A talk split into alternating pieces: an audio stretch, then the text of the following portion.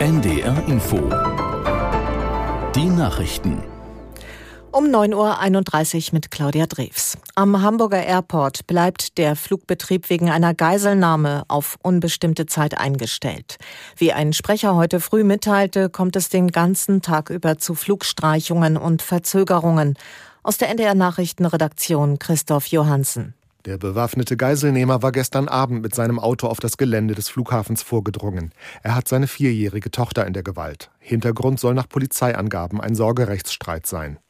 Bei seiner Fahrt auf das Vorfeld des Hamburger Flughafens hatte der Mann in die Luft geschossen und Brandsätze geworfen, die aber keinen größeren Schaden anrichteten. Er stoppte unter einer Maschine der Turkish Airlines, die sofort evakuiert wurde.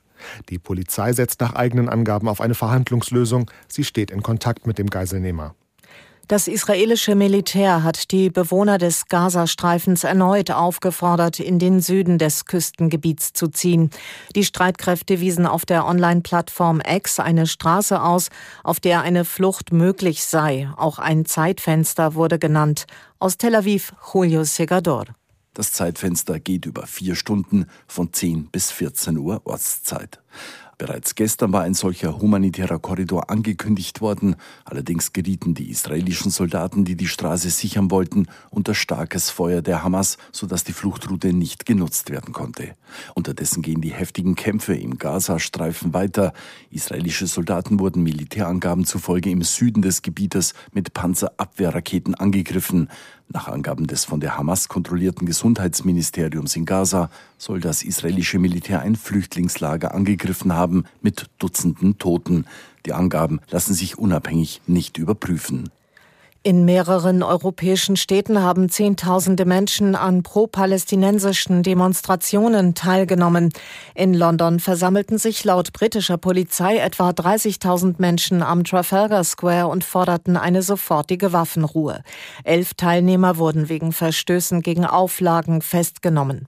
In Frankreichs Hauptstadt Paris bekundeten nach Angaben der Polizei etwa 19.000 Menschen Solidarität mit den Palästinensern. In Düsseldorf kamen zu einer pro-palästinensischen Demonstration etwa 17.000 Teilnehmer. Die Polizei stellte Plakate mit strafbaren Inhalten sicher. In Nepal ist die Zahl der Toten nach dem schweren Erdbeben auf mehr als 150 gestiegen. Viele Menschen werden noch vermisst. Bewohner des betroffenen Gebietes haben die vergangene Nacht im Freien verbracht. Aus Neu-Delhi Peter Hornung.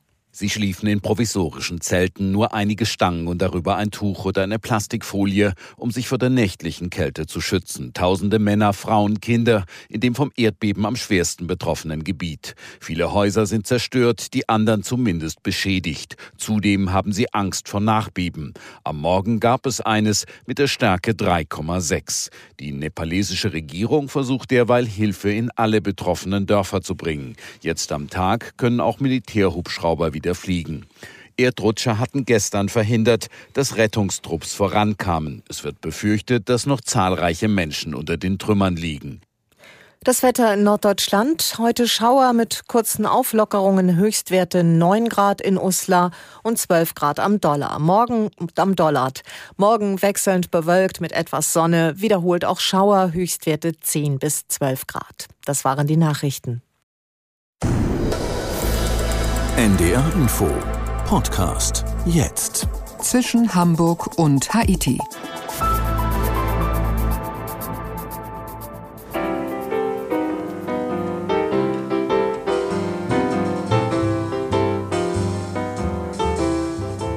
Wir sind auf den Spuren großer Jazzer wie Fats Domino, Louis Armstrong oder auch Mahalia Jackson. Wir entdecken Spuren großer Jazzer und Gospelsängerinnen, wenn wir gleich unterwegs sind in New Orleans, Louisiana, hier inzwischen Hamburg und Haiti mit Udo Schmidt.